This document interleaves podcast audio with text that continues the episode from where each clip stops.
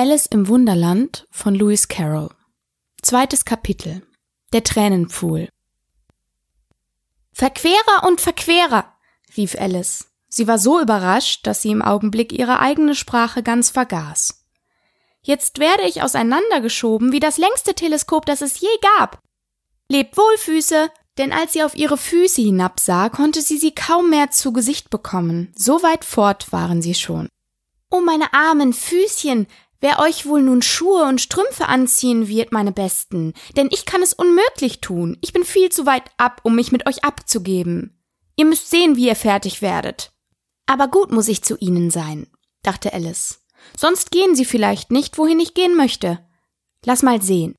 Ich will ihnen jedes Weihnachten ein paar neue Stiefel schenken. Und sie dachte sich aus, wie sie das anfangen würde. Sie müssen per Fracht gehen, dachte sie. Wie drollig es sein wird, seinen eigenen Füßen ein Geschenk zu schicken. Und wie komisch die Adresse aussehen wird.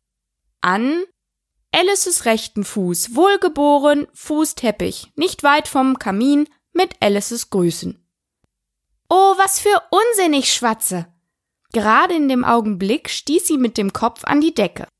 Sie war in der Tat über neun Fuß groß und sie nahm sogleich den kleinen goldenen Schlüssel auf und rannte nach der Gartentür. Arme Alice.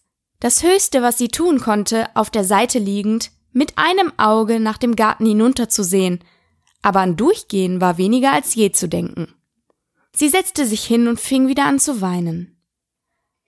Du solltest dich schämen, sagte Alice. Solch großes Mädchen. Da hatte sie wohl recht und noch so zu weinen. Hör gleich auf, sag ich dir. Aber sie weinte trotzdem fort und vergoss Tränen eimerweise, bis sich zuletzt ein großer Pfuhl um sie bildete, ungefähr vier Zoll tief und einen halben Korridor lang. Nach einem Weilchen hörte sie Schritte in der Entfernung und trocknete schnell ihre Tränen, um zu sehen, wer es sei. Es war das weiße Kaninchen, das prachtvoll geputzt zurückkam, mit einem paar weißen Handschuhen in der einen Hand und einem Fächer in der anderen. Es tippelte in großer Eile entlang vor sich hinredend. Oh, die Herzogin, die Herzogin, die wird mal wieder außer sich sein, wenn ich sie warten lasse. Alice war so ratlos, dass sie jeden um Hilfe gerufen hätte. Als das Kaninchen daher in ihre Nähe kam, fing sie mit leiser, schüchterner Stimme an. Bitte, lieber Herr, das Kaninchen fuhr zusammen, ließ die weißen Handschuhe und den Fächer fallen und lief davon in die Nacht hinein, so schnell es konnte. Alice nahm den Fächer und die Handschuhe auf. Und da der Gang sehr heiß war, fächelte sie, während sie so zu sich selbst sprach. Wunderbar, wie seltsam heute alles ist, und gestern war es ganz wie gewöhnlich. Ob ich wohl in der Nacht umgewechselt worden bin? Lass mal sehen, war ich dieselbe, als ich heute früh aufstand? Es kommt mir fast vor, als hätte ich wie eine Veränderung in mir gefühlt. Aber wenn ich nicht dieselbe bin, dann ist ja die Frage, wer in aller Welt bin ich? Ja, das ist das Rätsel. So ging sie in Gedanken alle Kinder ihres Alters durch, die sie kannte, um zu sehen, ob sie in eins davon verwandelt wäre. Ich bin sicherlich nicht Ida, sagte sie, denn die trägt lange Locken und mein Haar ist gar nicht so lockig. Und bestimmt kann ich nicht Clara sein, denn ich weiß eine ganze Menge und sie, oh, sie weiß so sehr wenig. Außerdem, sie ist selbst und ich bin ich und, oh, wie konfus das alles ist. Ich will versuchen, ob ich noch alles weiß, was ich sonst wusste. Lass sehen. Vier mal fünf ist zwölf und vier mal sechs ist dreizehn und vier mal sieben ist, oh weh, auf die Art komme ich nie bis zwanzig. Aber das einmal eins hat nicht so viel zu sagen. Ich will Geographie nehmen. London ist die Hauptstadt von Paris und Paris ist die Hauptstadt von Rom und Rom Nein, ich wette, das ist alles falsch. Ich muss in Clara verwandelt worden sein. Ich will doch einmal sehen, ob ich sagen kann, bei einem Wirte, und sie faltete die Hände, als ob sie ihrer Lehrerin hersagte, und fing an. Aber ihre Stimme klang rau und ungewohnt, und die Worte kamen nicht wie sonst. Bei einem Wirte Wunderwild da war ich jüngst zu Gaste, ein Bienennest, das war sein Schild, in einer braunen Tatze. Ich war der grimme Zottelbär, bei dem ich eingekehret. Mit süßem Honigseim hat er sich selber wohl genähret. Das kommt mir gar nicht richtig vor, sagt die arme Alice, und Tränen kamen ihr in die Augen, als sie weitersprach. Ich muss doch klarer sein. Und ich werde in dem alten kleinen Hause wohnen müssen und beinahe keine Spielsachen zum Spielen haben und ach, so viel zu lernen. Nein, das habe ich mir vorgenommen. Wenn ich klarer bin, will ich hier unten bleiben. Es soll Ihnen nichts helfen, wenn Sie die Köpfe zusammenstecken und herunterrufen. Komm wieder herauf, Herzchen. Ich will nur hinaufsehen und sprechen. Wer bin ich denn? Sagt mir das erst. Und dann, wenn ich die Person gern bin, will ich kommen. Wo nicht, so will ich hier unten bleiben, bis ich jemand anderes bin. Aber oh weh, schluchzte Alice plötzlich auf. Ich wünschte, Sie sähen herunter. Es ist mir so langweilig, hier ganz allein zu sein. Als sie so sprach, sah sie auf ihre Hände hinab und bemerkte mit Erstaunen, dass sie beim Reden einen von den weißen Glacierhandschuhen des Kaninchens angezogen hatte. Wie habe ich das nur angefangen? dachte sie. Ich muss wieder klein geworden sein. Sie stand auf, ging nach dem Tische, um sich daran zu messen und fand, dass sie jetzt ungefähr zwei Fuß hoch sei. Dabei schrumpfte sie noch zusehends ein. Sie merkte bald, dass die Ursache davon der Fächer war, den sie hielt. Sie warf ihn schnell hin, noch zur rechten Zeit, sich vor gänzlichem Verschwinden zu retten. Das war glücklich davon gekommen, sagt Alice, sehr erschrocken über die plötzliche Veränderung, aber froh, dass sie noch existierte. Und nun in den Garten. Und sie lief eilig nach der kleinen Tür. Aber ach, die kleine Tür war wieder verschlossen, und das goldene Schlüsselchen lag auf dem Glastische wie vorher. Und es ist schlimmer denn je, dachte das arme Kind. Denn so klein bin ich noch nie gewesen. Nein, nie. Und ich sage, es ist zu schlecht. Ist es. Wie sie diese Worte sprach, glitt sie aus und den nächsten Augenblick, platsch, fiel sie bis ans Kinn in Salzwasser. Ihr erster Gedanke war, sie sei in die See gefallen. Und in dem Fall kann ich mit der Eisenbahn zurückreisen, sprach sie bei sich. Alice war einmal in ihrem Leben an der See gewesen und war zu dem allgemeinen Schluss gelangt, dass wo man auch ans Seeufer kommt, man eine Anzahl Bademaschinen im Wasser findet. Kinder, die den Sand mit hölzernen Spaten aufgraben, dann eine Reihe Wohnhäuser und dahinter eine Eisenbahnstation. Doch merkte sie bald, dass sie sich in dem Tränenpfuhl befand, den sie geweint hatte, als sie neun Fuß hoch war. Ich wünschte, ich hätte nicht so sehr geweint, sagte Alice, als sie umherschwamm und sich herauszuhelfen suchte. Jetzt werde ich wohl dafür bestraft werden und in meinen eigenen Tränen ertrinken. Das wird sonderbar sein, das. Aber alles ist heut so sonderbar.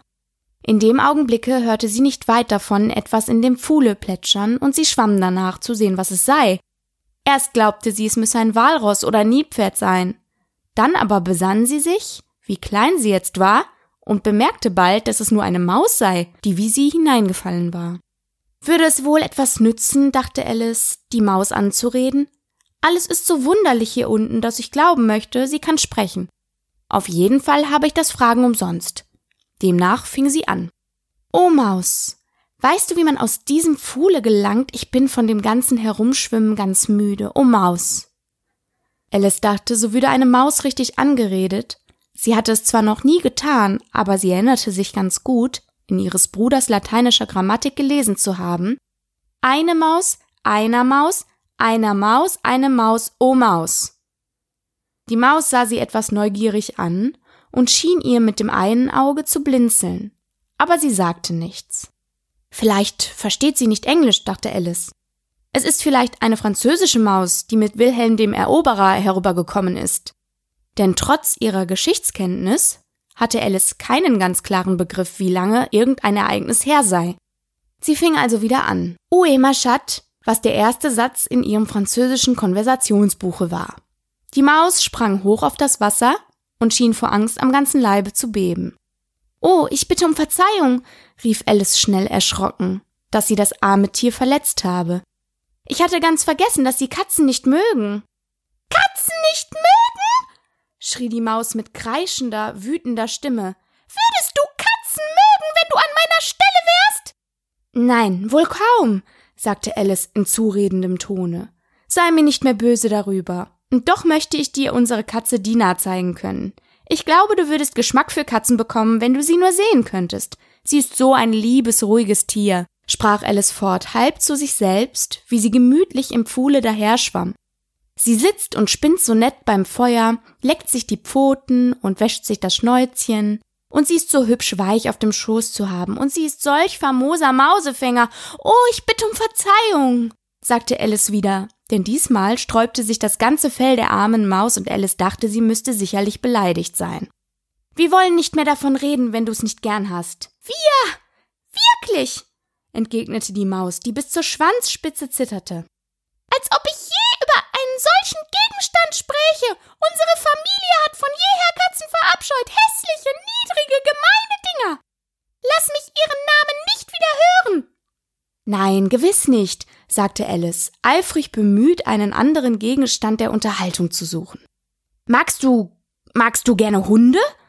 Die Maus antwortete nicht, daher fuhr Alice eifrig fort. Es wohnt ein so reizender kleiner Hund nicht weit von unserem Hause. Den möchte ich dir zeigen können. Ein kleiner, klaräugiger Wachtelhund.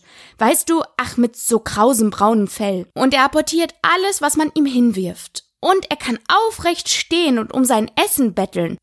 Und so viele Kunststücke, ich kann mich kaum auf die Hälfte besinnen. Und er gehört einem Amtmann, weißt du? Und er sagt, er ist so nützlich, er ist ihm hundert Pfund wert. Er sagt, er vertilgt alle Ratten und, oh wie dumm, sagte Alice in reumütigem Tone. Ich fürchte, ich habe ihr wieder wehgetan, denn die Maus schwamm so schnell sie konnte von ihr fort und brachte den Pfuhl dadurch in förmliche Bewegung.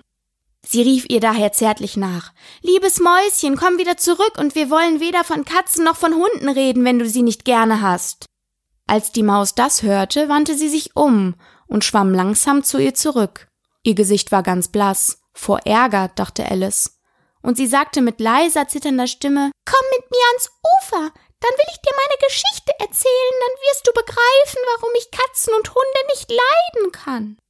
Es war hohe Zeit, sich fortzumachen, denn der Pfuhl begann von allerlei Vögeln und Getier zu wimmeln, die hineingefallen waren. Da war eine Ente und ein Dodo, ein roter Papagei und ein junger Adler und mehrere andere merkwürdige Geschöpfe. Alice führte sie an, und die ganze Gesellschaft schwamm ans Ufer.